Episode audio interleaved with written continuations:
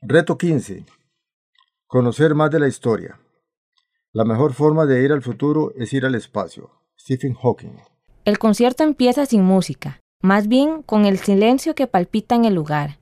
El hip hop es la música de los jóvenes, el lugar está lleno de dudas. La música es emoción, es una de las formas de expresión más antiguas y más poderosas. Pero Liberato no sabe eso, solo quiere que las palabras que no se entienden o no se conocen regresen. El concierto inicia en Lima, Perú y en New York. Las caras empiezan a brillar y el movimiento de los brazos a encontrar el ritmo. No entienden lo que dicen, pero intentan repetir las frases que los transportan a los Andes de hace miles de años y de hoy. La música de Liberato es hip hop quechua, el idioma de los incas con la música, que es el idioma de todos. La música une la resiliencia con el ritmo de los tiempos. En la historia está el futuro. Más conocimiento de la historia es una de las mejores técnicas para estimular la creatividad. En la historia están los elementos más asombrosos del futuro. Vienen de todas partes, parecen exploradores salidos de alguna película de dinosaurios. Es el día de excavación. Toda la comunidad está invitada. Michelle y Ken invitaron a la gente a descubrir su nuevo pasado. Cada grada que bajamos en este lugar nos lleva mil años hacia el pasado, dice Ken mientras los guía. La emoción ya no cabe mientras se acercan. Probablemente ellos murieron cuando el asteroide chocó con la Tierra cerca de acá. Si estuviéramos aquí hace 65 millones de años, estaríamos nadando en el océano. Ahí están, primero los mosasaurus de 17 metros de largo y luego decenas de fósiles de enormes tortugas marinas, cocodrilos y peces. Si ustedes estudian todas las especies que viven hoy, se estarían perdiendo el 99% de las especies que han vivido. Conocer el pasado es el mejor camino hacia el futuro. La gente de Mantua y los pueblos cercanos han excavado una nueva pasión por la prehistoria. Hace unos años, una compañía minera se topó con lo que podrían ser fósiles y empezó una aventura comunitaria. Una economista urbana se convirtió en paleontóloga y un paleontólogo en activista comunitario. Michelle Brunner y Ken Lacovara colideraron el movimiento para excavar su historia y comprender mejor el pasado universal. Cientos de personas se transformaron en exploradores y dedican muchas horas a comprender su nuevo pasado. Es fácil imaginar un parque de fósiles marinos cerca del desierto australiano o chileno. Lo sorprendente es que Mantua está en New Jersey, Estados Unidos. La pregunta es difícil. Amin ha esperado un buen momento para hacerla. Esa tarde, tomando el té con su mamá, sintió que el momento había llegado. Escucharon que un número récord de flamingos pintaban de rosado el agua cercana a su antigua casa en Bombay. Su mamá siempre cuenta cuando de niña iba a disfrutar los flamingos migrantes con su papá. Caminaban cerca de los humedales. Amin sabe muy poco de su abuelo. Su mamá evita el tema. Ella decidió migrar a Bombay satelital, motivada por alejarse de los lugares que provocan recuerdos dolorosos. Amin no conoce Bombay original ni flamingos naturales, pero quisiera entender por qué. ¿Qué le pasó a mi abuelo? pregunta delicadamente Amin. Después de unos segundos, su mamá responde, sufrió un accidente. A lo que Amin reacciona, ¿qué es un accidente? En un momento del futuro, las plataformas de blockchain serán mejores que las convencionales. Ofrecerán trazabilidad 600.000 veces más rápida.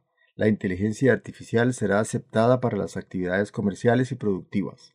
La energía solar y las similares serán sostenibles y personalizadas. La física cuántica empezará a mostrar posibilidades a un público que lo quiere aprovechar. Según Amin Toufani, estas cuatro tecnologías juntas son la transformación más importante que se acerca y no es digital, es humana. Los vehículos Tesla se comunican entre sí y son capaces de prever un accidente cercano, segundos antes de que ocurra y de avisar. Muy pronto las personas empiezan a delegar muchas de sus actividades manuales a las tecnologías que pueden hacer, como cuando delegó el lavado de la ropa, los cálculos matemáticos o la iluminación de sus espacios. En la medida que las personas deleguen las actividades donde la probabilidad del error humano sea alta, los accidentes fatales comunes hoy empezarán a desaparecer. La actividad humana se orientará a espacios de conexión y de creación menos industriales, no automatizables. Mucho conocimiento por generar respecto al pasado. Paradójicamente, las nuevas tecnologías permiten avanzar más lejos en el pasado. Preguntarle al pasado. Desde otro ángulo, hay decisiones tomadas en el pasado que si no se cuestionan, siguen moldeando el presente. Por esa razón, es importante ver la historia con una mirada fresca y estar dispuestos a hacer modificaciones mientras se conserva lo valioso. En la década de 1970, China empezó su proceso de apertura. En ese tiempo, las pocas computadoras disponibles no podían guardar en su memoria ni 1% de los 70.000 caracteres del idioma chino. Y tampoco podía ofrecer una opción de teclado que permitiera integrarlo. El chino mandarín tradicional está formado más por imágenes que por símbolos o letras. Es un idioma altamente artístico. El científico Wang Yongming trabajó por cinco años intentando encontrar los elementos comunes que permiten componer dicho idioma. Finalmente halló 125. Inventó un teclado y saltó a la fama en 1984. Ese solo fue el inicio, pues despertó la inventiva de muchas personas más hasta que surgió la opción Pinyin, que equivale a la traducción auditiva. Estos inventos hicieron posible que China pudiera integrarse a la danza informática y conservar la esencia de su idioma. En Occidente, los teclados surgieron con las máquinas de escribir.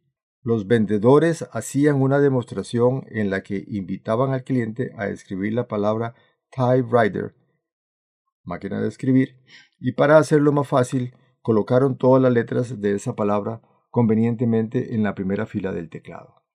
Esa decisión sigue hoy vigente en los teclados de las computadoras y dispositivos del mundo. Tomás puede subir a un caballo, usar armadura y espada. Entrena todas las mañanas porque quiere ser el mejor, espera ser parte de los escogidos. El rey Eduardo I los visitará. Todo el pueblo se prepara. Esa mañana esperaba a Warín para practicar. Ambos están cerca de cumplir 21 años. En dos días empiezan las pruebas.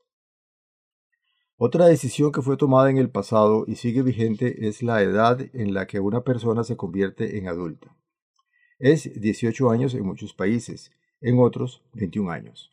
La definición de la edad para asumir las libertades y responsabilidades de adultos es una gran decisión política que afecta la vida de todas las personas en el planeta. Cuando se definió la edad de 21 años, era una época en la que Inglaterra se destacaba con sus trabajos en metal. La realeza retomó fuerza y nuevas políticas fueron aprobadas por el Parlamento. Era el siglo XIII, era la Edad Media, la época que inspiró a Tolkien para escribir el Señor de los Anillos. Las razones para determinar la edad de 21 años para que una persona fuera adulta son la persona es capaz de portar una armadura, montar a caballo y luchar con espada. Después de seis siglos, en 1969, ese límite de edad fue cambiada a 18 años. En este caso, la decisión estuvo relacionada con el derecho al voto, al trabajo y a firmar contratos. Actualmente, no hay grandes debates sobre la edad para que la persona sea adulta. No obstante, se plantea una mejor distribución de las etapas de vida humana. En este siglo, la expectativa de vida al nacer superará los 100 años, ya ronda los 90. La cantidad de años de vida adulta puede ser el doble o el triple que el siglo pasado. La adolescencia debe contemplar el tiempo hasta los 25 años para coincidir con la madurez cerebral. Entre la adolescencia y la edad adulta es necesario establecer una etapa a fin de explorar las posibilidades con los intereses principales. Podría ser una etapa en que los seres humanos sean pasantes. Antes de ser adultos, pueden hacer pasantías o tener experiencias en diferentes actividades. El objetivo no es elegir una. La misión puede ser valorar escenarios de vida donde se combinan los intereses principales. También es necesaria una etapa entre los 65 y 75 años, En Japón los llaman Jolt. Pueden ser los jóvenes mayores. Son personas que pueden terminar un ciclo de su vida adulta, pero tienen proyectos y están listos para empezar otra etapa. En el pasado también se encuentran los esfuerzos por predecir el futuro. Aunque la humanidad no ha tenido éxito en las predicciones, los constantes ejercicios y las estimaciones sobre el futuro son necesarios para la generación de innovaciones. Hace 150 años se celebró el primer Congreso de Planificación Urbana en Nueva York. En esa época la principal preocupación era que el excremento de caballo llenaba poco a poco las calles de las ciudades. Estimaron que, en 1950, sería imposible transitar las calles si las cosas se mantenían así. En poco tiempo llegaron los automóviles y, poco a poco, sustituyeron los carruajes alados por caballos.